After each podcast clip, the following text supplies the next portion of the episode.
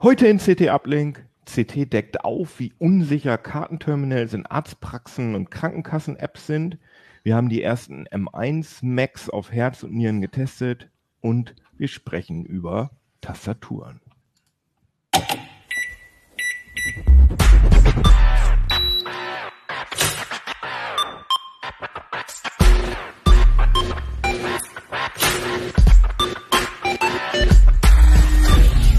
CT Uplink. Jo, herzlich willkommen, meine Lieben, da draußen an den Empfangsgeräten. Schön, dass ihr eingeschaltet habt. Wir haben wieder ganz interessante Themen im Gepäck und natürlich haben wir auch wieder Gäste im Gepäck. Stellt euch doch mal vor. Ja, hallo, ich bin Hartmut Gieselmann, bin äh, Redakteur des Computermagazins CT und werde heute ein bisschen was zur Sicherheit äh, der des Gesundheitssystems und der Telematik erzählen. Sehr schön. Mein Name ist Benjamin Kraft, ich bin im Hardware-Ressort der, der CT und ich habe mir die M1 Max von Apple angeguckt. Mein Name ist Rudolf Opitz, ich bin ebenfalls Hardware-Spezialist und habe mir Tastaturen angeguckt. Sehr schön, sehr schön. Ja, schön, dass ihr da seid. Und dann steigen wir auch direkt ein. Ähm, Hartmut, ihr habt so richtig rumgehackt. Ihr habt richtig undercover gearbeitet. Beziehungsweise hab, ne? rumhacken lassen mit äh, sehr spezialisierten Autoren und das haben wir jetzt gerade neu im Heft veröffentlicht. Es war ja schon Anfang der Woche eine Meldung vom Chaos Computer Club, der Unsicherheiten äh, bei den sogenannten Konnektoren in Arztpraxen festgestellt hat, dass man da einfach in die Systeme eindringen kann und dann Gesundheitsdaten abgreifen kann. Das wird besonders Was? dann jetzt wichtig, wenn Anfang Januar die sogenannte elektronische Patientenakte kommen soll und da jeder dann seine ja, Arztbefunde und so weiter reinstellt und dieses System, wo das Ganze gespeichert wird, sollte natürlich sicher sein. Das ist es aber leider nicht so. Und ähm, wir haben uns aber andere Sachen angeguckt. Also wir haben unabhängig vom CCC gearbeitet und uns einmal die ähm, Apps der Krankenkassen angesehen, 22 Stück und da doch ähm, ja sehr äh, würde ich mal sagen, krasse Programmierfehler oder auch äh, Sicherheitslücken in der Datenübertragung zwischen den äh, Servern gesehen. Und dann haben wir uns noch angeguckt, das kann ich hier mal zeigen, das kennen vielleicht viele, das sind diese Kartenterminals, ich zeige es mal rein. Die Für die Leute, die uns nur hören, das ist so ein, ja, eben das Ding, wo man seine Krankenkassen... So ein Kartenterminal. Stehen in vielen Arztpraxen. Normalerweise sehen die so aus mit so einem blauen Schirm. Wenn man die mal umdreht, dann ist auf der Rückseite, ich zeige es hier mal, da ist eigentlich so eine Klappe. Sieht man das? Ich muss es weiter weg. Mhm. Ist so eine Klappe. So, genau. So, und diese Klappe, die kann man, die soll, laut Handbuch ist die verklebt. Ist sie aber in Wirklichkeit gar nicht. Die kann man mit einer Büroklammer einfach aufmachen und dahinter hat man dann so eine Folie. So. Und mhm. normalerweise diese Folie, die ist, wird von äh, elektrischen Leiterbahnen wird die durchflossen. Die darf man also nicht einfach einschneiden, weil dahinter ist die Elektronik und wenn man da drankommt, dann ist das eben halt ein Sicherheitsproblem. Deswegen gibt es hier auch ganz viele, sieht man die, nee, so muss ich es, äh, Siegel vom BSI, das Bundesamt für Sicherheit in der Informationstechnik. Ist das ganze Ding mhm. mit, mit beklebt. Nur die Klappe ist komplett offen. So, und da ist eben halt diese Schutzfolie daran, die also blickdicht ist und man kann auch nicht reinschneiden. Weil wenn man dann reinschneidet, dann passiert folgendes. Wir haben das mal hier an einem älteren. Ich meine, man hat ja, genau, man kann es ja doch. Man sieht ja den Schnitt, den ihr gemacht habt. Ja, ja, aber wenn man, wenn man genau. einschneidet, kommt normal, also wenn man das ungeschickt einschneidet, dann kommt normalerweise ja. so eine Fehlermeldung hier. Das haben wir mal an einem ja. älteren Modell ausprobiert. Ne, da ist. Sicherheitsalarm. Das erscheint sofort nach dem Booten, wenn man eben halt die Folie, wie hier gesehen, entfernt. Und hier sieht Und der man macht dann auch halt, nichts mehr. Also das Ding der, macht dann auch nichts mehr. Nein, der Arzt merkt das dann eben halt so. Ne? Also mhm. Folie ist getrennt. So, und hier sieht man jetzt eben halt, hier ist der ähm, Kartenschacht, wo die Ärzte ihre Karte reintun und hier, wo das Graue in das Schwarze übergeht, da sind eben halt die Kontakte, wo äh, die ähm, Karte für die Heilberufer, der Ausweis für die Heilberufer, wo der seine Informationen dann an das Gerät weitergibt. Und also das da, musst du einmal kurz erklären. Warum muss der Arzt und was Heilberufe? Also wer also es gibt ja Sicherheitskarten. Ja, der, äh, mhm. hier kommen mehrere Sicherheitskarten rein. Also es kommen zwei Karten rein von der Klinik beziehungsweise der Arztpraxis, äh, wo dann Sicherheitsnummern drauf sind, dass äh, nicht jeder Hinz und Kunst eben halt in die Telematik rein kann und danach Daten suchen kann Die Telematik hat, bedeutet die, die digitale Patientenakte zum Beispiel. Nee, Telematik, das ist quasi ein äh, IT-Netzwerk, mit dem Praxen und Kliniken miteinander verbunden sind und ihre Daten austauschen sollen. Ja, mhm, das ist okay. seit ungefähr äh, drei Jahren im Aufbau äh, und bisher wurden da nur ähm, paar Stammdaten eben halt verteilt. Jetzt inzwischen sind auch Notfalldaten mit drauf, die schon äh, wesentlich kritischer sind. Äh, Im Januar sollen die elektronische Patientenakte dazukommen und ab äh, Juli dann die sogenannten E-Rezepte. Das wird alles über die äh, über das Telematiknetzwerk sozusagen verteilt. Das muss nur von außen abgesichert sein, weil sonst kann ja jeder an die sensiblen Gesundheitsdaten dran. Also das, was du da hast, ist nicht dieses Ding Ding, wo die äh, die Arzthelferin sozusagen mein, meine Krankenkassenkarte mit einliest. Das ist auch das. Das ist hier das am weitesten verbreitete Modell, also die Online-Version davon. Das hier ist die Offline-Version. Die hat ja noch so einen Konnektor, aber sonst ist der Aufbau mhm. relativ identisch. So, und hier kommt man eben halt direkt an die äh, äh Pins des äh, Heilberuflerausweises dran. Mhm. Und da kann man, ähm, also das ist an der Stelle noch nicht verschlüsselt, da kann man, wie die Hacker uns berichtet haben, eben halt die Kommandos an die Karte und auch die Pins ungeschützt abgreifen. Deswegen, damit mhm. man da nicht einfach so dran kann, ist eben halt diese Schutzfolie darüber. Mhm. So, und dann, okay. man muss diese Kartenterminals, die kann man auch nicht einfach so im Mediamarkt kaufen, sondern da braucht man eine sichere Lieferkette, ähm, damit eben halt auch mit den ganzen BSI-Siegeln äh, sichergestellt ist, dass die ganzen eben halt nicht manipuliert werden. Auch äh, mhm. deswegen der Aufwand mit dieser Schutzfolie. Die ist auch, wenn man das Ganze abstöpselt, wird die auch von Strom durchflossen. Ähm, ne? Und wenn, sobald da ein, so eine, so eine Leiterbahn, ich kann das mal hier zeigen, wir haben ja so ein bisschen gebastelt. Das hier ist so ein Stück von der Offline-Version. Ich halte das mal ganz nah an die Kamera ran. Da sieht man sozusagen diese Schutzfolie, diese Leiterbahnen. Mhm. Die sind auch im ausgeschalteten Zustand von der Batterie werden die gespeist und sobald ein Kontakt durchgetrennt ist, dann geht der Alarm los. Man muss also sehr sauber schneiden. Das haben wir im Labor machen lassen von der TU Darmstadt. Da haben wir das nachstellen lassen, weil die Hacker hatten uns ein paar Fotos geschickt, auch die Beschreibung, wie das gehen soll. Die wollten aber anonym bleiben. Mussten wir also nachprüfen. Das haben die im Labor auch gemacht. Die haben dazu verwendet. Einmal kann ich jetzt zeigen, heute haben wir Bastelstunde, das ist wie bei der Mac and I. Einmal so eine kleine LED. Bei Make Magazine meinst du? Make, genau. bei der Make, bei der Make. So, ja. damit kann man sozusagen in den Schacht rein und dann, ich mache das hier mal, nee, hier, das ist das Falsche. Also mit dieser LED, wir haben auch noch ein Video online, wo das irgendwie schneller gezeigt wird, geht man in den Schacht rein. Mhm. Ja, also hier an dieser Stelle und dann kann man die Folie von unten durchleuchten und mhm. dann den Verlauf dieser Kontakte sehen. Und dann kann man mit einem Bastelskalpell, das gibt's mhm. für ein paar Euro irgendwie, ist sehr scharf, muss man dann sehr genau schneiden. Also der Abstand dieser, dieser äh, Kontakte, dieser Leiterbahn ist ungefähr ein Viertel Millimeter. Haben die mhm. aber geschafft. Und zwar, die ganze Operation hat so sieben Minuten gedauert. Wenn man ein bisschen Übung hat, kriegt man das bestimmt schneller hin. So, und der Witz ist, dass äh, wenn man da dran rankommt, man könnte eben halt dann auch weitergehen. Das haben wir jetzt nicht gemacht, weil dann wird es auch irgendwann, ich sag mal, in den Bereich gehen, wo wir auf die Telematik einen Angriff fahren. Und da könnte es dann auch äh, rechtlich Probleme werden. Wir haben die Informationen der Gematik, die organisiert das Ganze, dann übergeben auch dem BSI. Die haben aber abgewunken, die sagten, ja, das ist alles nicht sicherheitsrelevant, wollten das auch nicht so richtig nachvollziehen. Aber wozu dann der ganze Aufriss mit den BSI-Siegeln, mit der Schutzfolie und so weiter. Und es gibt eine äh, Maßgabe bei der Zertifizierung dieser Terminals, dass sie Angriffen statthalten müssen, die zehn Minuten dauern. Ne? Mhm. Ähm, und alles, was länger als zehn Minuten dauert, wird gesagt, nein, das liegt in der Verantwortung des Arztes, weil länger als zehn Minuten dürfen die Dinger nicht äh, ohne Aufsicht bleiben. Das heißt, äh, nach Dienstschluss, wenn dann die Putzkolonne kommt, muss man das Ding auf jeden Fall sichern, auch in der Mittagspause, weil ne, geprüft mhm. wird das nur, hält es zehn Minuten stand.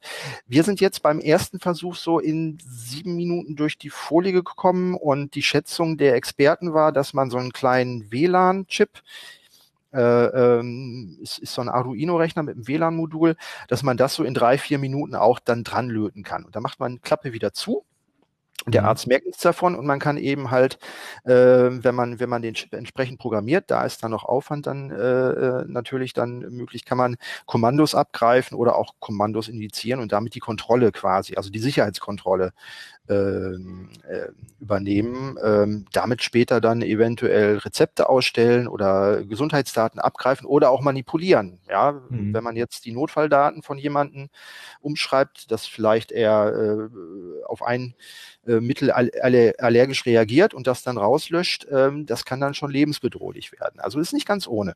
Ähm, wir haben äh, wie gesagt, die Gematik darüber informiert ähm, und auch diese wer, Beschreibung. Wer ist die Gematik? Die Gematik, die plant die ganze Telematikinfrastruktur und mhm. ist auch, äh, also soll die Sicherheit auch organisieren. Sie ist aber im juristischen Sinne nicht dafür verantwortlich, weil sie äh, nicht mit den Daten operiert. Das heißt, für die Patientendaten, wenn die irgendwann wegkommen, sind weiterhin die Ärzte und die Kliniken verantwortlich.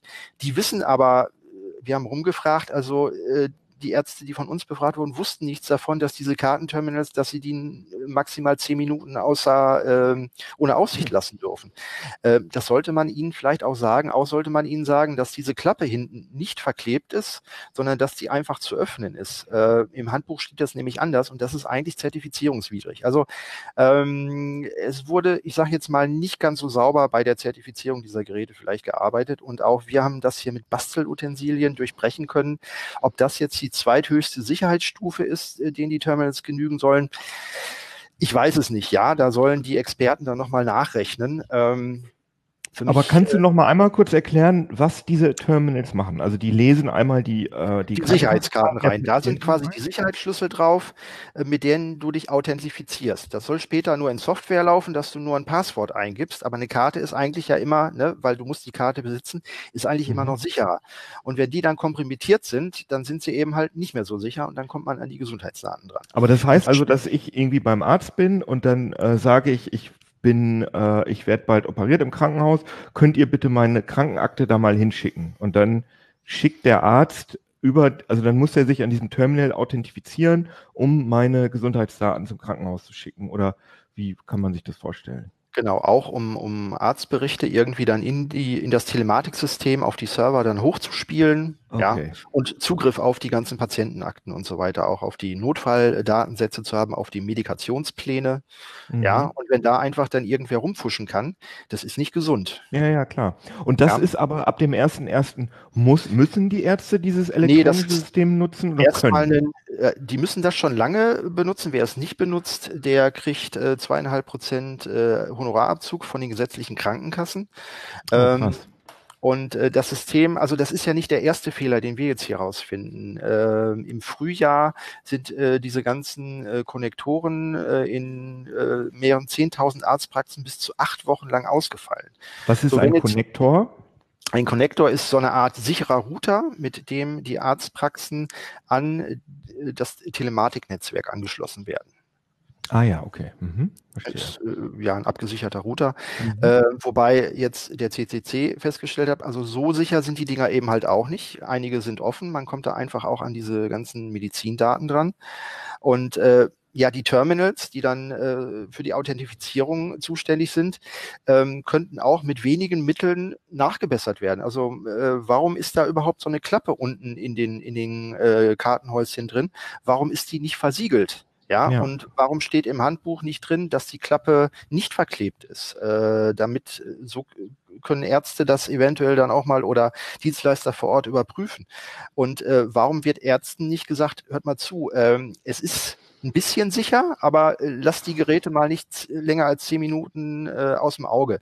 Ähm, das sind alles sicherheitsrelevante Informationen und ähm, ja, dann mhm. müssen Praxen dann auch entscheiden, ob sie, äh, ob ihnen das sicher genug ist oder eben halt nicht. Auch äh, Patienten sollten äh, sich überlegen, ob ihnen das ganze System sicher genug ist oder nicht. Also ich werde am 1. Januar ganz sicher nicht meine äh, Medizindaten und meine Patientenakte in die The Telematik einspielen, weil ähm, jetzt durch den CCC-Hack, durch den Ausfall jetzt äh, Anfang des Jahres äh, und jetzt, was wir mit dem Kartenterminal äh, gefunden haben, äh, ist mir das einfach zu unsicher, muss ich ganz ehrlich sagen. Mhm, aber du hast du doch gar nicht, hast du das denn selbst unter Kontrolle? Als ähm, Patient? es gibt ja immer noch, also es gibt ungefähr 170 bis 180.000 Arztpraxen in Deutschland, von denen sollen ungefähr 140, 150, äh, 145.000 Praxen an die Gematik angeschlossen sein. Das heißt, knapp ein Viertel hat es noch nicht gemacht. Die Ärzte sagen sich, äh, also wahrscheinlich ist es ihnen zu unsicher oder zu, zu weiß ich nicht, nicht, nicht nützlich genug, dass sie lieber sagen, oh, wir verzichten auf zweieinhalb Prozent äh, unseres, äh, unserer äh, Kosten äh, für die gesetzlichen Krankenkassen, als dass wir dieses System bei mhm. uns installieren. Ja. Okay, also du würdest dann deine äh, Arztwahl so ein bisschen davon abhängig machen, ob die das System nutzen oder nicht. Das ist natürlich schwierig. Natürlich im, in erster Linie will ich einen guten Arzt, der mich gut behandelt. Mhm. Ja, ähm, wir machen das ja auch ein bisschen, um, um die Ärzte zu informieren, ähm, ja, was hier eventuell für Lücken drin sind, weil es gibt zum Beispiel für die gesamte Telematik äh, gibt es keine Datenschutzfolgenabschätzung. Und die Ärzte sind ja immer noch für die Sicherheit der Gesundheitsdaten ihrer Patienten äh, juristisch verantwortlich. Ja, mhm. und äh, wenn da ein Hacker eindringt und äh, sich der äh, Daten bemächtigt, hat das ja, eventuell juristische Konsequenzen. Auf jeden Fall, ja, ist interessant. Ihr habt aber ja nicht nur äh, solche Sicherheitslücken äh, in den Arztpraxen gefunden, sondern auch in den Krankenkassen-Apps, wenn ich das richtig verstanden habe, oder? Genau, die schießen ja auch wie Pilze aus dem Boden. Es gibt Gesundheits-Apps, Medizin-Apps und so weiter. Und eigentlich weiß man als Verbraucher nicht so richtig, welche davon sind denn jetzt sicher, wie sind die geprüft worden und so weiter. Es gibt die sogenannten Apps auf Rezept, die dann, wo dann die Kosten auch von den Krankenkassen erstattet werden. Äh, die sind ähm, in einer äh, Datenbank des BfArM, das ist das Bundesamt für Arzneimittel. Sicherheit. Äh, die ähm, haben ein DIGA-Verzeichnis und da sind bislang nur sechs Produkte aufgeführt, die eben halt dann mhm. auch ähm, ein bisschen gründlicher geprüft wurden. Die dürfen zum Beispiel auch keine Werbetracker drin haben, kein äh, Facebook SDK einsetzen und so weiter. Also bei der Datensicherheit werden da schon höhere Ansprüche genommen. Aber alle anderen Apps, die in den App Stores irgendwie rumfliegen, da gibt's eben halt kein richtiges äh, Sicherheitssiegel. Und wir haben uns jetzt einfach mal von den gesetzlichen und privaten Krankenkassen 22 Apps angeguckt. Das hat ein Autor von uns gemacht, äh, der da Sicherheitsspezialist ist. Und der hat sich auf der einen Seite hat er sich mal den Code der Apps angeguckt auf dem Android-System Mhm. Und die Datenübertragung äh, zu dem Server-Backend. Also diese Apps, die äh, teilen ja dann Patientendaten mit, mit äh, Serversystemen. Und äh, da sind ihm haarsträubende Sicherheitsmängel aufgefallen. Also zuweilen waren da dann Testaccounts äh, hardcodiert im, im Code vorhanden. Es wurden alte Bibliotheken verwendet, die nicht mehr sicher sind. Ähm, und bei der Datenübertragung zu den Servern wurde in einem Fall sogar mit ungesicherten Verbindungen gearbeitet. Der Hersteller hat jetzt auf äh, unseren Hinweis hin äh, das äh, inzwischen abgestellt. Und ähm, teilweise spucken die äh, Server dann aber auch, wenn man die äh, Meldungen, die man an sie überträgt, wenn man die ein bisschen verändert, äh, ganz viel Fehlermeldungen aus. Und wenn jetzt jemand das System angreifen würde, dann könnte er aus diesen Fehlermeldungen also sehr äh, viele Schlüsse ziehen, wie denn mhm. äh, dieser Server anzugreifen ist und wie man an die Daten gelangen kann. Das ist also ähm, bei der Sicherheit ist da sehr, sehr viel Luft nach oben. Man konnte auch in einer App zum Beispiel, konnte man die Warnmeldungen austauschen. Das könnte man für Phishing-Angriffe irgendwie nutzen. Ähm, Gerade die AOK, äh, die äh, wirft also sehr, sehr viele Apps auf den Markt. Äh, einige haben auch wenig Nutzen. Äh, die sind dann nicht viel mehr als irgendwie ein Browser, der, also eine, eine Browser-App oder eine Web-App, die ein paar Informationen ausspuckt. Und die verschwinden dann nach der Zeit dann wieder. Ähm, die einzige Krankenkasse, wo wir gesehen haben, die machen es wohl recht, recht ordentlich, recht anständig. Das war die Techniker Krankenkasse. Puh, die, die habe ich installiert, die App. dass sie eigentlich und alles richtig und, gemacht. Sehr gut. Äh, aber Krankenkasse wechselt man ja auch nicht so äh, jede Woche dann einmal. Äh, und äh, da ist einfach noch ein großer Bedarf, dass hier ähm, ja die Qualität und äh, die Absicherung, sowohl was die Datensicherheit als auch den Datenschutz angeht, dass da äh, einfach die Schrauben weiter angezogen werden. Hm, ja, sehr interessant. Das ist, ist ja eine ganze, eine ganze Strecke, die ihr da gemacht habt. Das sind äh, sicher, wie viele wie viel Seiten sind das? Es sind 14 Seiten und da es ja. auch so viele Apps sind, haben wir einen Artikel, wo wir äh, den Lesern erklären, wie sie selber ähm, Apps, wenn, wenn die ihnen suspekt vorkommen, auf einem Android-Handy äh, selber untersuchen können. Also wir erzählen, ja, wie gut. man den Code analyse, äh, analysieren kann und selbst wie man in ähm, geschützte Datenübertragungen als Man in the Middle äh, einsteigen kann, um zu überprüfen, welche Daten werden denn da überhaupt übertragen.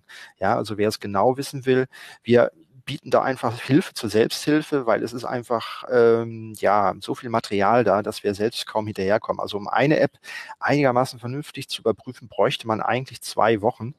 Mhm. Ähm, und die kommen ja im Wochenrhythmus äh, kommen die neu raus. Also da kommen wir alleine nicht hinterher. Deswegen herzlichen Aufruf an unsere Leser. Ähm, Sie können da gerne selber nachschauen und wenn Sie dann besondere Funde haben, können Sie uns auch gerne äh, darüber verständigen. Dann können wir da nochmal nachhaken. Ja, sehr schön, sehr schön. Die können dich ja, du, äh, deine, deine E-Mail-Adresse war ja gerade schon eingeblendet. Genau. Können wir nochmal einblenden hier. Äh, aglt.de. Sonst haben wir natürlich auch äh, von unserer Investigativgruppe unseren anonymen Briefkasten. Da können uns Leute auch anonym benachrichtigen, ähm, wenn sie nicht wollen, ähm, ja, dass wir ihren Namen dann wissen. Also dann haben wir auch keine Möglichkeit, selbst unter Zwang, da irgendwie den Tippgeber rauszugeben. Wo findet man das?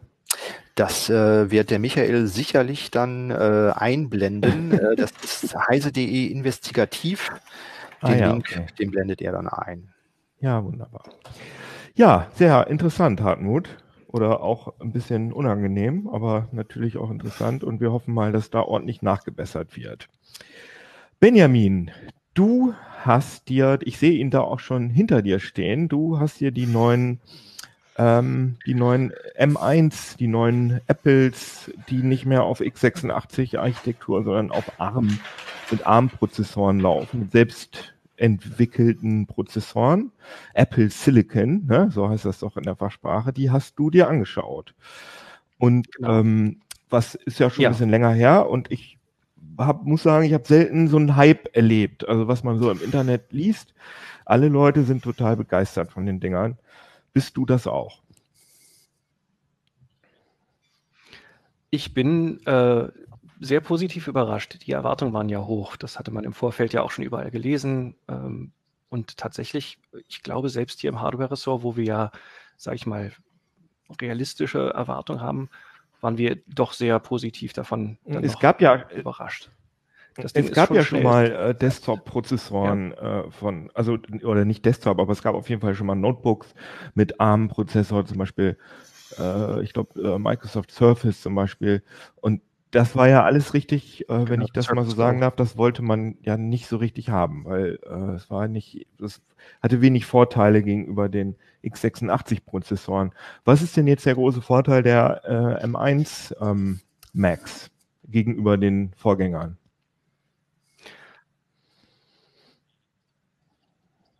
Naja, da gibt es die Kundensicht und da gibt es die Kundensicht interessiert ähm, uns natürlich.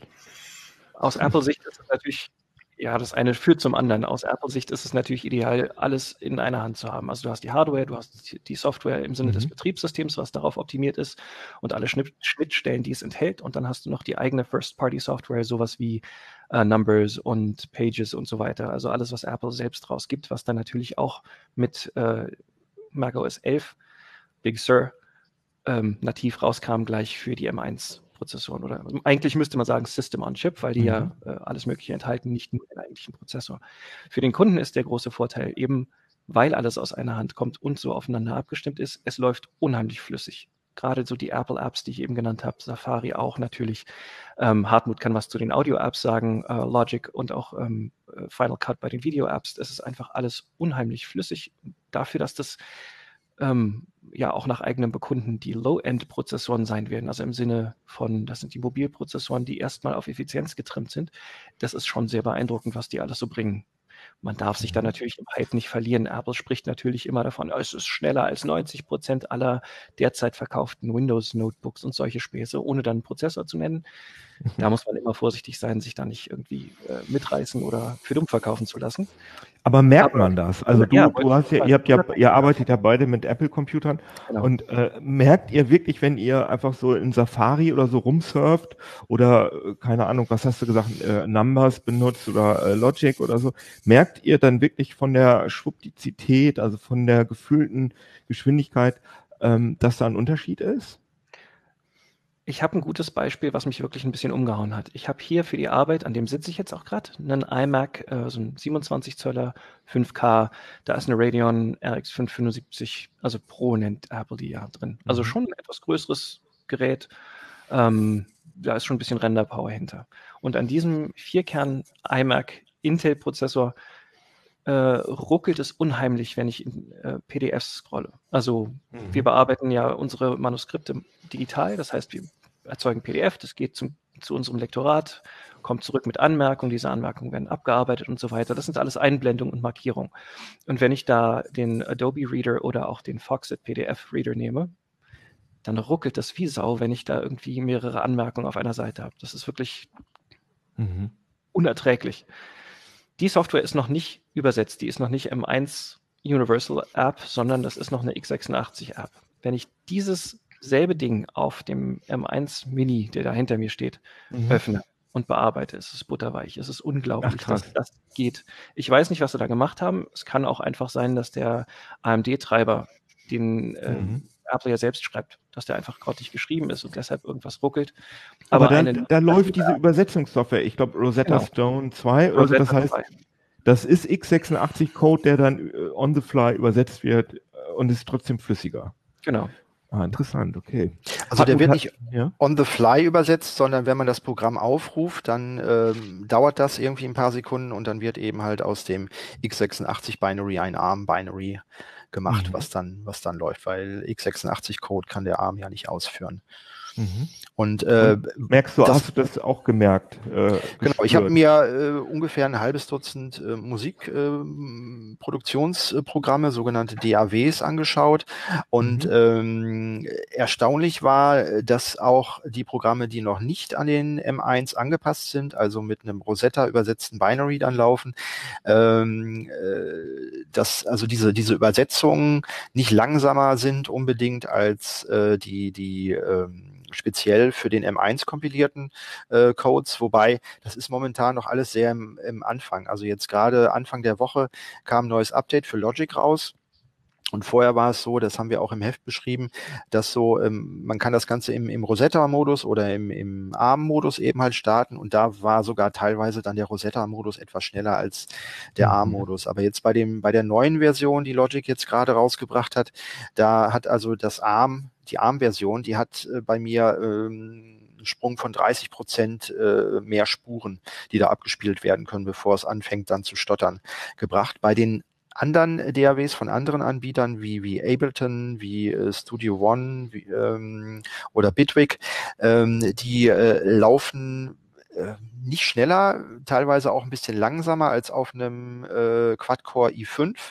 Mhm. Ähm, einige Programme, zum Beispiel Cubase 11, ähm, startete gar nicht. Also es gibt dann vereinzelt dann noch Probleme Mhm. Äh, äh, bei äh, der, der äh, geringeren Leistung hängt es wahrscheinlich damit zusammen, dass nur vier der acht Kerne des M1 dann beschäftigt werden. Das konnte man in der CPU-Auslastung dann sehen. Da passiert momentan aber auch noch eine Menge, auch was jetzt die Anpassung von, von Plugins ähm, angeht. Äh, wir haben ja nicht nur den Sprung von x86-Prozessoren auf den M1, sondern auch noch einen Betriebssystemwechsel auf Big äh, Sur.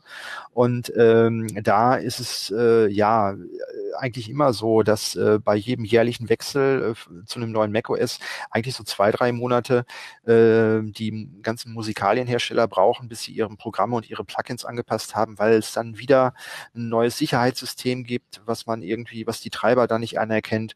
Und äh, man muss eigentlich als Musiker immer bis zum Januar, Februar warten, bevor man seinen Mac dann updatet auf das neue System, äh, mhm. bis dann äh, die ganze Software darauf läuft. Ähm, äh, und äh, das sind auch teilweise dann Probleme, die jetzt auftreten, wenn man einen neuen M1, der ja nur mit Big Sur läuft, ähm, dann äh, produktiv einsetzen will. Also das würde ich momentan nur Nutzern empfehlen, die Logic nutzen. Da mhm. äh, kriegt man sehr viel Performance und äh, das Ding bleibt absolut leise, was im Studio ja sehr, sehr wichtig ist. Also Lüfterrauschen will man da nicht haben. Ähm, und da kann man auch große Projekte damit stemmen. Ähm, zu den Sachen, das Benjamin eben noch gesagt hat, mit den äh, flüssigen Bildlauf und so weiter, das scheint mir auch nicht immer so zu sein, sondern teilweise welche Grafikbefehle eingegeben werden. Wir hatten das Phänomen, dass in der frühen Version von dem Steam-Client, also der dann Spiele aufruft, wo man dann so mhm. browsen kann und im Shop einkaufen, der lief äh, also sehr ruckelig, äh, wenn die Hardware-GPU-Beschleunigung eingeschaltet war. Und sobald man die ausschaltete, lief er auf dem M1 deutlich flüssiger. Das hat mhm. Steam jetzt inzwischen repariert. Aber ähm, auch bei, bei ein, zwei Musik-Plugins habe ich das festgestellt, dass äh, eventuell die Grafik-Schnittstelle, äh, äh, wenn die nicht optimal angesprochen wird, dass es dann auf dem M1 äh, Probleme geben kann. Mhm, okay, aber Benjamin, äh, ich habe das richtig verstanden. Big Sur ist ja, wie gesagt, das aktuelle Betriebssystem und das läuft aber auch noch auf äh, den x86 äh, Macs und nicht nur auf den, das läuft dann auf beiden, genau. auf, äh, auf beiden Architekturen. Das okay. ist ja der Schachzug von Apple. Die haben ja schon mehrere Umstellungen hinter sich und was sie sehr gut gemacht haben, schon beim letzten Mal und auch jetzt wieder machen. Ähm, einerseits für die alten, also nochmal anders. Alle neuen Programme kommen jetzt als sogenanntes Universal Binary raus, also sind äh, enthalten Code, der sowohl auf x86-Prozessoren also den alten Macs, mhm. als auch M1 und den folgenden ARM Macs laufen wird. Für mhm. alte Programme gibt es die Emulationsumgebung Rosetta, über die wir eben schon sprachen, sodass du deine alten Programme mitnehmen und im Idealfall ungestört weiterarbeiten kannst. Du merkst davon nichts, vielleicht sogar einen kleinen Performance-Schub. Das ist überraschend gewesen bei manchen Sachen, dass das trotz Emulation, sagt ja Hartmut, äh, überraschend flüssig, vielleicht sogar besser läuft. Auch schneller ähm, als das M1 Binary teilweise. Ne? Also genau. da kommt es immer mhm. drauf an. Das war ein bisschen überraschend. Und schön ist jetzt auch, ähm, das wollte ich noch loswerden, äh, klar gibt es immer so kleine Wehwehchen am Anfang, Hartmut hat es gerade beschrieben, aber es gibt jetzt immer mehr Software, die äh, in Universal-Version rauskommt. Äh, Microsoft hat gerade Office 365 auf den neuesten Stand gebracht. Ähm, die ganzen großen Namen sind entweder dabei, es gerade umzustellen, ihre Software, oder haben schon erste Version rausgebracht. Das sind von Seraph zum Beispiel die ganzen Affinity-Tools, Affinity Photo, Affinity Publisher und Co. Ähm, also die großen Namen. Adobe ist, glaube ich, dabei, gerade anzupassen. Firefox ist gerade mit in Version 84 Universal erschienen. Chrome war auch mhm. ziemlich schnell dabei und das meiste läuft echt gut. Bei Microsoft Word haben wir jetzt ähm, bei internen Tests festgestellt, die Druckansicht eines langen Dokuments, die hakelte dann mehr als die Intel-Version. Das hatten wir gerade im Ticker. Mhm. Ähm, aber ansonsten. Ja, das sind ja klar, das sind ja Kinder. Aber ich meine, es ist ja erstaunlich, dass es überhaupt so gut funktioniert. Das ist ja wirklich eine ganz neue äh, mhm. Architektur. Aber ähm, also in meinem Bekanntenkreis haben Leute gesagt, oh, ich habe gelesen, der M1 ist der schnellste Prozessor der Welt das ist ja nun nicht so, ne? Also es ist ja schon so, dass ähm, die, die, die großen i7s von, von äh, Intel und äh, die, die Threadripper-Prozessoren von AMD, die sind ja trotzdem noch leistungsfähiger. Oder wie, wie kann man das einschätzen? Ja, man muss aufpassen, dass man die Äpfel nicht mit irgendwelchen Birnen vergleicht. Mhm. Ähm, es ist so, dass natürlich ein i7 mit ganz vielen Kernen schneller ist als ein M1 mit seinen vier Performance Cores und seinen vier Efficiency Cores. Zusammen mhm. sind es auch acht Kerne, aber natürlich nicht acht gleich schnelle. Ähm, und eben ist dieser Prozessor sehr auf Effizienz getrimmt. Was stimmt, ist, dass seine Single-Threaded Performance, also die, die er mit nur einem Prozessorkern so rausbringt, zum schnellsten gehört, was es derzeit gibt. Und das ist schon extrem beeindruckend. Nicht nur in der Wattklasse, in der er spielt. Der ist ja so, wir haben keine offizielle Aussage, aber gehen so von 20 bis 25 Watt für den ja, gesamten System on Chip aus. Wenn, also Weil ich habe mal normal ist die dicken, ja. äh, die dicken Threadrippers und die, die dicken äh, i7s, die sind ja, äh, die sind noch mehr als 65 Watt, oder? Die ganz großen sind 125, wenn ich mich nicht völlig irre.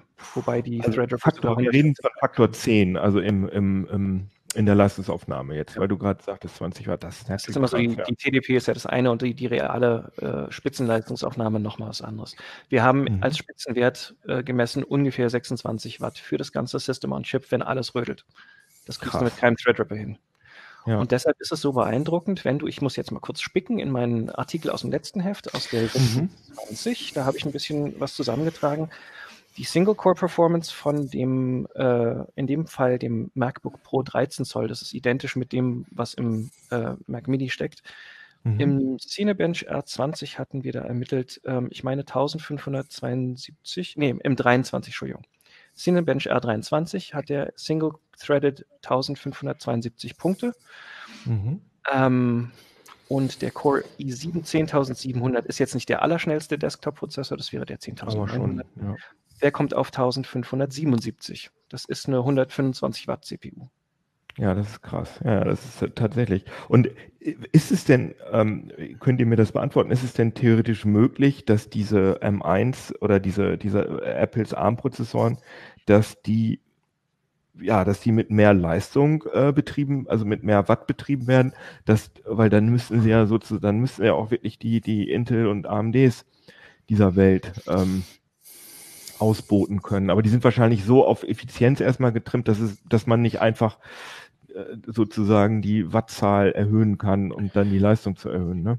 Also die äh, schnellsten Supercomputer der Welt äh, sind mit ARM-Prozessoren bestückt und Apple hat jetzt natürlich, kann das skalieren. Ja, also hier sind jetzt vier Hauptkerne und vier Nebenkerne drin, mhm.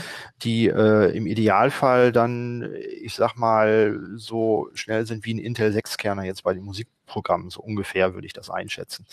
Mhm. Ähm, und äh, wenn die jetzt, was ja schon in einigen Gerüchten irgendwie dann äh, erwähnt wurde, äh, im Frühjahr dann mit einem äh, 8 plus 4 Kerner dann rauskommen oder dann irgendwann auf 32 Kerne gehen, die haben natürlich eine Menge Luft nach oben, was so die, die okay. Skalierung und die Leistung dann irgendwie angeht. Und äh, mhm. äh, jetzt erstmal für den Hausgebrauch, also leistungssatt und ohne Lüfter, ne, das ist also speziell für Musikanwendungen ist das ganz klasse. Mir kommt so ein bisschen vor, ne, das ist jetzt der der neue äh, äh, das neue E-Auto von, von Tesla und die Intel-Prozessoren, das sind eigentlich die alten äh, Dieselmöhren. So, ja, ja, ne? Also ja, ja. du hast noch nicht überall eine Tankstelle, wo du deinen Strom herkriegst, also noch nicht jede Software läuft, aber das ist sozusagen die Prozessorklasse der Zukunft. So kommt es mir jetzt aus dem Bauch heraus vor. Ich weiß nicht, wie du es siehst, Benjamin. Wir können auch nur orakeln. Äh, ich finde das, wie gesagt, persönlich sehr spannend. Und mhm. klar, wir haben die Gerüchte auch gelesen, bis zu 32 Kerne. Was du sagst, das ist ja das große Ding. Im Moment sind die auf Effizienz getrimmt, das kann man ja immer wieder sagen. Mhm. Die brauchen äh, einen Lüfter, der kaum zu hören ist. Im MacBook Air läuft genau der gleiche Prozessor. Hartmut, du hast gerade gesagt, passiv gekühlt. Die sind die alle, aber genau. alle M1-Modelle sind im Moment, haben Nein, noch einen Lüfter. Ne? Im MacBook nee, Air kein Lüfter MacBook drin. Air ist passiv. Ah, ja, so, genau. Okay. MacBook Pro und Mac Mini haben einen mhm. kleinen Lüfter drin, den hört man aber nie. Das heißt, der dreht auch nie wirklich, also das stimmt nicht, nie, nicht. Wir haben ihn auch mal laut bekommen. Im MacBook Pro ist es wohl so, wenn man ihn, äh, wenn man das in MacBook lädt und gleichzeitig ah, ja. Leistung ab, äh, abruft, dann wird es wohl warm, weil der Akku sich entsprechend auch ein bisschen erwärmt. Ah, ja, okay. Aber den Mac Mini, da habe ich tatsächlich kaum, da musst du wirklich das Ohr ranhalten, dass du was hörst. Ähm, aber das ist genau der Punkt. Also das ganze System On-Chip nimmt jetzt 26 Watt auf. Da brauchst du selten einen Lüfter. Und sowas zu skalieren in die Breite, also im Sinne von mehr Prozessorkerne, sollte keine große Herausforderung sein. Spannender ist die Grafikleistung? Das wollte ich gerade sagen. Spannender genau, ist die CPU-Leistung, die man ja einfach so in die Breite skalieren kann. Also naiv gesprochen, ganz vereinfacht, mhm. äh, ist für mhm. mich tatsächlich die Planung bei den Grafikeinheiten. Denn Nvidia ist ja schon vor Jahren rausgeflogen. AMD, sagte ich eben, ist so ein bisschen lieblos implementiert. Offenbar sind die Treiber nicht besonders gut angepasst. Und da hat ja äh, Apple inzwischen auch schon seit dem iPhone 8, glaube ich, einige Jahre Erfahrung mit eigenem Grafikdesigns. Äh, da bin ich mhm. sehr gespannt, was kommen wird. Denn und das ist eine ärgerliche Sache an den neuen M1 Max, du kannst nicht mehr eine externe GPU anschließen. Mhm. Die werden einfach nicht mehr unterstützt. Klar, Thunderbolt gibt es immer noch, kannst du immer noch anklemmen, aber das System weiß nichts damit anzufangen. Das aber die haben ja auch Grafik. Das heißt, äh, was passiert denn, wenn ich jetzt in Steam, wenn ich jetzt, keine Ahnung, äh, Portal, so ein altes äh, Steam-Spiel starte mit dem das M1? Läuft nicht. Das, das läuft nicht, weil es 32-Bit ist äh, und das läuft auch auf den neuen Intel-Prozessoren unter den neuen Betriebssystemen von Mac OS nicht. Also es laufen nur 64-Bit-Programme ah, und Portal 2 ist ein 32, also hat auch 32-Bit-Code. Konnte ich bei ah, mir ja. nicht starten. Das, das ist eigentlich das größte Manko äh, jetzt, also zum Spielen ist der Mac nicht zu empfehlen, also auch von Klassikern. Aber Benjamin kennt da vielleicht einen Weg, wie man es doch schafft. Einen Weg nicht per se. Ich wollte, also jein, es gibt immer Möglichkeiten, aber ich wollte sagen, nur weil ein Spiel alt ist, muss das nicht heißen, es wird nicht unterstützt. Feral und Aspire, die beiden großen ähm, Studios, die die Portierung von den Windows-Spielen mhm. auf den Mac machen, haben durchaus auch ältere Spiele noch mit 64-Bit-Versionen versehen. Also so Batman Arkham Asylum ist ja auch mhm. ein bisschen älter, ist, glaube ich, wenn ich mich nicht völlig irre, noch 64-bittig geworden. Das erste Tomb Raider, was 2013 rauskam, haben sie auch portiert. Äh, also nicht portiert, aufgefrischt, sage ich mal. Das läuft dann auch und sogar ganz anständig, trotz der integrierten Grafik. Also das läuft dann so, also Tomb Raider ist ja ein gutes Beispiel. Das ist ja eigentlich, das hat ja schöne Grafik. Das kann man immer noch, sieht ja immer noch schön aus, kann man noch gut spielen. Und das schafft dann auch, also das ist spielbar auf, auf so einem M1 Mac, also weiß ich nicht, 60 Frames in, 60 in niedrigem Detail. Die Einstellung an. Es wird Möglichkeiten geben, das flüssig hinzubekommen. Der Mac Mini ist keine Spielekiste und auch keine Konsole. Nee. Okay. Also was ich ab und zu mal anwerfe, ist ein Civilization 6. Da habe ich dann auch mal die Rundenzeiten angeguckt, weil die KI da ja auch ziemlich am, am Rödeln ist.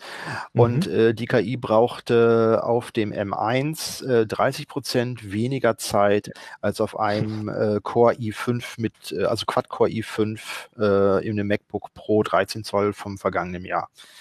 So ungefähr.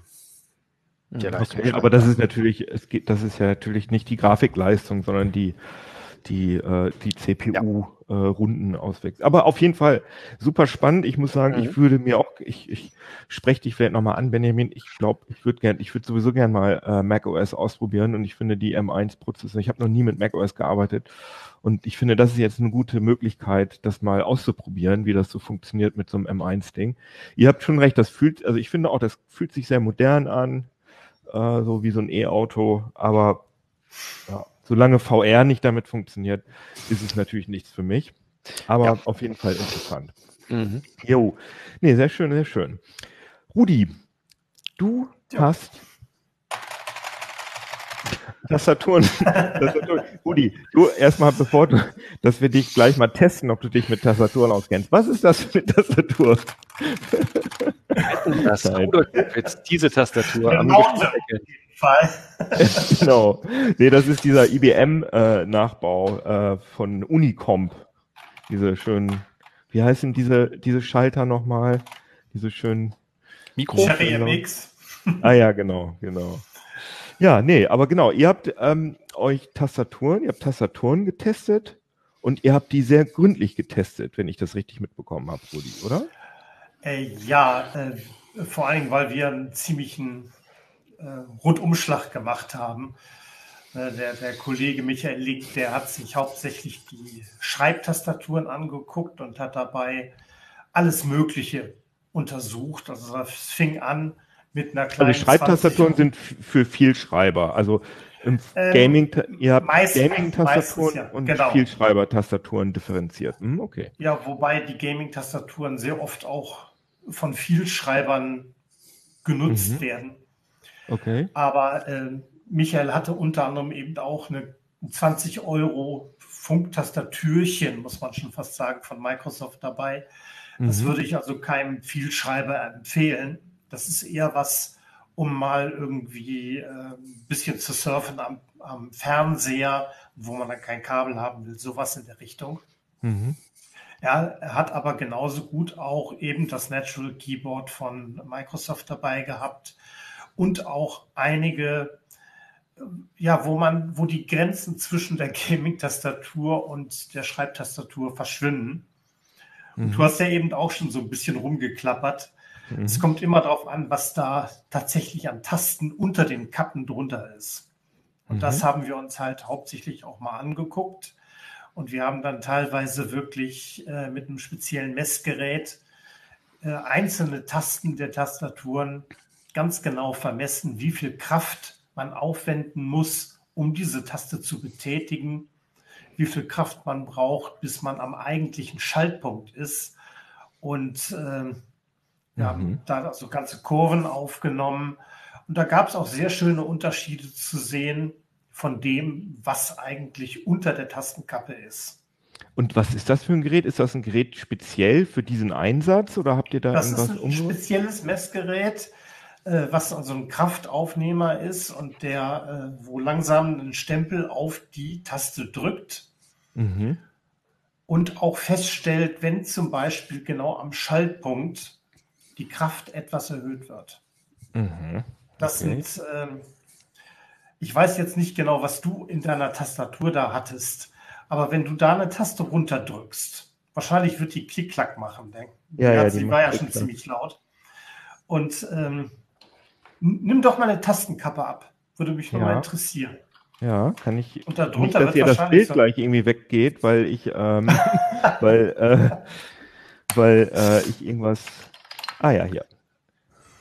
Und ja, das ist die Tastenkappe und da ist wahrscheinlich ein zentrales Kreuz drin. Nee, da ist eine Feder ist da drin. Ach so, doch. Äh, ah ja, das war jetzt nur die Tastenkappe. Genau, und darunter so, ist die eigentliche Taste und die eigentliche Taste. Ja. Sehr schön. Ich muss das immer auf mein Gesicht machen, weil sonst äh, die Unschärfe angeht. Ja, ich, ich, ich sehe. Kannst du das sehen? Ich muss sagen, nee, ich kann da wirklich nicht viel sehen. Da, okay. das, ist, das ist noch eine ganz andere Taste, glaube ich, da. Also da sind gar nicht die Sherrys drin. Also normalerweise haben die, äh, es ist der Deu deutsche oder der deutsch-amerikanische Hersteller, ich glaube mittlerweile ist er deutsch, Sherry, ja. die haben in den 80er Jahren ja schon angefangen, richtig gute für Schreibtastaturen Tasten zu entwickeln. Das ist mhm. die sogenannte Sherry MX-Serie. Ja. Wenn du da eine Tastenkappe hast, ich gucke mal gerade, ob ich hier eine passende habe. Ich habe so ein paar habe ich auch liegen. Keine Ahnung, ob man das jetzt so sieht. Ich, ich versuche. Ja, hier kann man so ein bisschen sehen, dass da drin zentral ah, ja. so ein mhm. Kreuzloch ist. Mhm. Das kann und, man sehen, ja. Und die Taste selbst hat dementsprechend äh, so eine Fassung dafür. Also äh, und die Farbe dieser Fassung, die sagt dir, was für ein Tasten Typ, wenn, wenn es ein Sherry ist. So, Wobei viele ah. Firmen mittlerweile auch diese Sherry MX-Tasten nachbauen. Mhm. Ja, also bei dir, wenn, wenn die so clicky sind, das heißt, wenn sie richtig schön laut sind und äh, ein Klickgeräusch machen, wenn sie am Schaltpunkt sind. Ja, ich Buckling Spring steht hier nur bei auf der. Ja, ja, dann, äh, das, das ist äh, das ist jedenfalls keine Sherry, die du da drin hast, sondern das ist nee. irgendwie ein Nachbau. Nee, und genau. Buckling Spring, das war damals die äh, von, von IBM tatsächlich die Originaltaste, die wurde Buckling genau. Spring genannt. Genau, das ist es. Die, die Unicomp hat die äh, Lizenz äh, für die Original M äh, Tastaturen von IBM äh, mhm. einfach. Dann haben die auch die dementsprechend die Tasten direkt Richtig, genau. nachgebaut. Genau. genau. Und äh, nur, nur Sherry, die waren damals, also Sherry-Tasten mussten in jeder guten Tastatur sein, wenn man nicht gerade äh, quasi den Mercedes, also die IBM hatte. Mhm. Und äh, Sherry hat da äh, verschiedene Typen entwickelt. Und was, was du als Buckling Spring hast, die also richtig laut klicken, wenn sie mhm. am Schaltpunkt sind, äh, das wäre bei Sherry die Blau, die MX mhm. Blue. Die hat mhm. dementsprechend tatsächlich auch so einen blauen Stempel, wo dann dieses Kreuz draufgesetzt wird von der Tastenkappe. Ja. Und die Farbe, die sagt, äh, die gibt so ein bisschen den Typ und die Charakteristik der Taste darunter an. Blau mhm. ist tatsächlich eine, also normalerweise haben die so einen Schaltweg, wenn man die ganz runter drückt. Das ist ungefähr vier Millimeter. Mhm. Und nach zwei Millimetern kommt aber der tatsächliche Schaltpunkt, wo die Taste sagt, jo, jetzt mache ich ein High oder ich schalte durch oder wie man sagen will. Mhm. Und die blauen, die haben dann extra auch, wie Buckling Spring, tatsächlich eine kleine Feder, die ein Klickgeräusch erzeugt. Gleichzeitig mhm. spürt man das auch im Finger, dass da tatsächlich so ein bisschen die Kraft sich erhöht an der Stelle und dann drückt man durch und dann hat man die mhm. Taste gedrückt. Die sind bei Vielschreibern unglaublich beliebt. Ich sehe ja bei dir ja auch. Aber ähm, mit dir möchte ich nicht, dann nicht unbedingt das. Nee, nee, genau. Also ich würde die nicht, ähm, ich würde die nicht im, im, Großraumbüro benutzen, aber hier in meinem Arbeitszimmer äh, kann ich ja ruhig Lärm machen. Und das macht halt einfach, mir macht das einfach Spaß, an so einer Tastatur zu sitzen, weil man halt, das kommt, ist halt so ein Feeling wie fast das wie auf so einer alten Schreibmaschine oder so. Ja, Darf genau. ich da mal zwischenfragen? Es gab ja, ja bei älteren Macs gab es ja jetzt lange Tastaturprobleme, die jetzt Apple jetzt erst neuerdings behoben hat. Ähm, habt ihr da auch mal reingeguckt und gibt es auch dann Tastaturen, die ihr für Macis irgendwie empfehlen könnt, wenn die jetzt noch so einen Rechner haben mit so einer alten Tastatur, die dann vielleicht ein bisschen klemmt oder so? Also jetzt, äh, so viel ich weiß, sind Macs doch mit USB-Schnittstelle ausgestattet und da müsste man doch eigentlich jede beliebige Tastatur anschließen können, oder nicht? Ja, nur die Windows-Taste, die hat man ja nicht gerne. Ja, das dann, empfehl, dann empfehle ich dir unbedingt, äh, jetzt greife ich natürlich so ein bisschen vor, weil der, äh, wir haben den Test insgesamt gesplittet und in der Ausgabe 2 kommt, kommen dann nochmal die Gaming-Tastaturen. Und dann empfehle ich dir unbedingt die Gaming-Tastaturen. Alle Gaming-Tastaturen, die äh, wir getestet haben, die haben einen sogenannten Game Mode. Und im Game Mode wird die Windows-Taste schlicht und einfach deaktiviert. Aber also, sie ist ja noch da. Und die, das stört natürlich die Ästhetik eines ja. Apple-Fans, dass da so ein Windows-Logo. Ein bisschen realistisch. Äh, da empfehle ich dann unsere Aufkleber, die wir ja auch schon hatten. Also ah, ja. es gibt ja auch Linux-Fans, die würden sich dann dementsprechend den Pinguin da drauf kleben. Stimmt. Also ich gucke gerade hier auf mein äh, Notebook, vor dem ich sitze, und da habe ich zwischen der Funktions- und der Alt-Taste einen kleinen Pinguin. Und aber äh, Benjamin, man sieht ja, äh, Benjamin hat ja im Hintergrund da so eine äh, Mac-Tastatur liegen. Das sind ja diese, ich glaube, Chiclet heißt das, ne? Die so ganz äh, flache Tasten haben. Ähm, genau, das sind äh, die, die äh, momentan sehr be begehrt sind als Schreibtastaturen und die eigentlich von Notebook-Tastaturen so ein bisschen abstammen. Und warum, und das ist ja quasi das Gegenteil von den, äh, äh von den Buckling Spring, die, von denen ich gerade geredet habe. Das sind ja Tasten, die einen sehr geringen Hub haben. Ja, nicht ganz. Also äh, grundsätzlich geht der Trend zu einem geringeren Hub, muss, mhm. muss ich sagen. Also äh, gut, beim Schreiben ist das so ein bisschen Geschmackssache. Tastatur ist sowieso immer Geschmackssache, muss man äh, mal, mhm. mal gerade vorweg sagen. Ja. Aber äh, ich persönlich, ich ziehe zum Beispiel eine ganz einfach, das heißt, so, so einfach ist die gar nicht. Das sind Schreibtastaturen, die haben aber tatsächlich noch eine ganz normale Kontaktmatte und mhm. einfach nur dann diese Gummimatte, äh, äh, die dann so Auswölbungen hat, also die sogenannte Rubber Dome. Mhm. Und äh, wenn du irgendwo eine PC-Tastatur für 10 Euro kaufst, dann ist das auf jeden Fall eine Rubber Dome. Es okay. gibt allerdings auch bessere Schreibtastaturen oder gab, ich weiß nicht, ob die noch hergestellt werden, die tatsächlich diesen Rubber Dome haben. Und viele sagen, ja gut, diese, äh, dieses schwammige Druckgefühl, was, was dann was sich natürlich einstellt, das gefällt mir nicht so. Aber viele haben sich daran gewöhnt und erschrecken sich fast erst, wenn sie sich an so eine richtige Tastatur setzen. Mhm. Und diese Kurzhubtastatur, das ist auch eine Gewöhnungssache. Wenn du dich daran gewöhnt hast, bist du gar nicht mehr gewöhnt, dass du eine Taste mehr als 1,2 Millimeter runterdrücken kannst oder 2 Millimeter ja, ja, okay. Aber kurz nochmal zu den Switches. Du hast ja gerade erklärt, dass bei Cherry die Farben haben, dass es da blau, ja, braun genau. und so genau. weiter gibt. Wie viel, wie viel unterschiedliche Farben oder Arten gibt es da inzwischen von Cherry? Oder ihr, also, was, was, ich habe mir im Kopf? wirklich nicht alle angeguckt. Also ich denke mal zehn. Ach krass, okay. Würde ich jetzt mal aus dem Bauch sagen. Wobei allerdings nur, ich sag mal, vier, fünf eine größere Rolle spielen. Und also dann kommt die Tastenbeleuchtung noch dazu. Ja, und die Tasten, und auch da kommt noch viel mehr zu. Aber das sind dann eher Interesse, Interesse oder interessante Daten für die, die Tastaturen bauen und nicht für diese, die diese benutzen. Und was muss man denn, ja, was muss man denn bei einer Gaming-Tastatur äh, bedenken? Also was will man da? Äh, da ist es eher so, also eine Gaming-Tastatur ab einem gewissen Preis. Das sind alles tatsächlich richtige Tasten, die haben also keinen Rubber Dome mehr. Und äh, bei Gaming ist ein, gibt so, so ein paar, ich meine, Schlagwörter, die, die seit vielen Jahren rumgeistern ich sage jetzt absichtlich geistern, weil eins dieser Schlachtwörter ist das sogenannte Ghosting. Mhm. Wenn ich schreibe, will ich eigentlich immer nur eine oder zwei Tasten gleichzeitig drücken. Mhm. Wenn ich aber spiele, ich sage mal WASD, und ich muss jetzt meinetwegen wegrennen und äh, muss dann eben äh, dann noch schräg rennen, dann, dann drücke ich meinetwegen WD und dann will ich mich unterwegs schnell heilen, drücke die E-Taste und die E-Taste wird gar nicht mehr erkannt.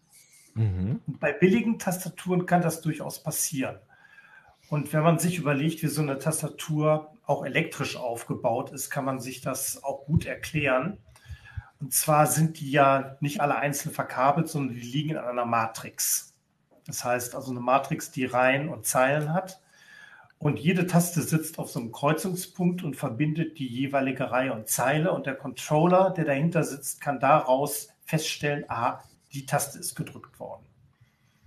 Wenn jetzt allerdings äh, W und D äh, auf, auf zwei Kreuzungspunkten liegen, die dann, die man wegen die E-Taste genau kaschieren, das kann also durchaus passieren. Dann ist die E-Taste so geghostet. Das heißt, der Controller kann nicht feststellen, dass die äh, gedrückt wird oder gedrückt ist.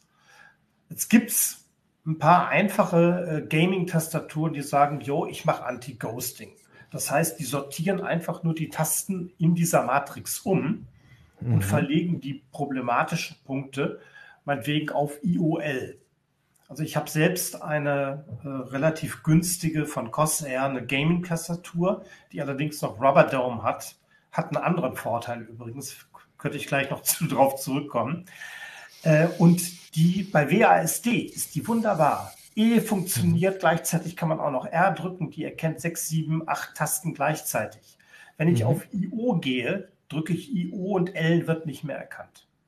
Das mhm. heißt, die haben tatsächlich einfach die problematischen Stellen an eine andere äh, Stelle in der Matrix äh, quasi geschiftet oder äh, verlegt.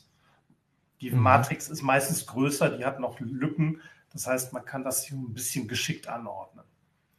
Und die teuren Tastaturen, also mit den äh, richtigen Tasten, die haben da teilweise mhm. Tasten drin, also die besten Gaming-Tastaturen, die wir hatten, die schalten noch nicht mal mehr elektrisch, sondern die haben tatsächlich obwohl sie mechanisch sind mit einer Feder, äh, schalten, mhm. unterbrechen die an Licht, äh, eine mhm. Lichtschranke. Das heißt, die schalten mit Licht und demzufolge haben die überhaupt gar keine elektrischen Kontakte mehr und behaupten dann, jo, äh, während die Sherry-Tastatur man wegen 50 Millionen Anschläge aushalten, wir machen es 100 Millionen. Mhm. Ich will das nicht ausprobieren. Das wird wahrscheinlich auch relativ lange das dauern. Wird relativ lange dauern. Was ist denn, gab es denn, also gab es denn in, in, dem, in dem Test halt, gab es Tastaturen, die da kom die komplett durchgefallen sind, also wo man halt nicht mal WASD und wenn man dann noch äh, die Leertaste irgendwie zum Springen gedrückt hat, dann ging's nicht? Oder war das alles okay? Also bei den Gaming-Tastaturen, die wirklich als Gaming-Tastaturen aufgetaucht sind, nein.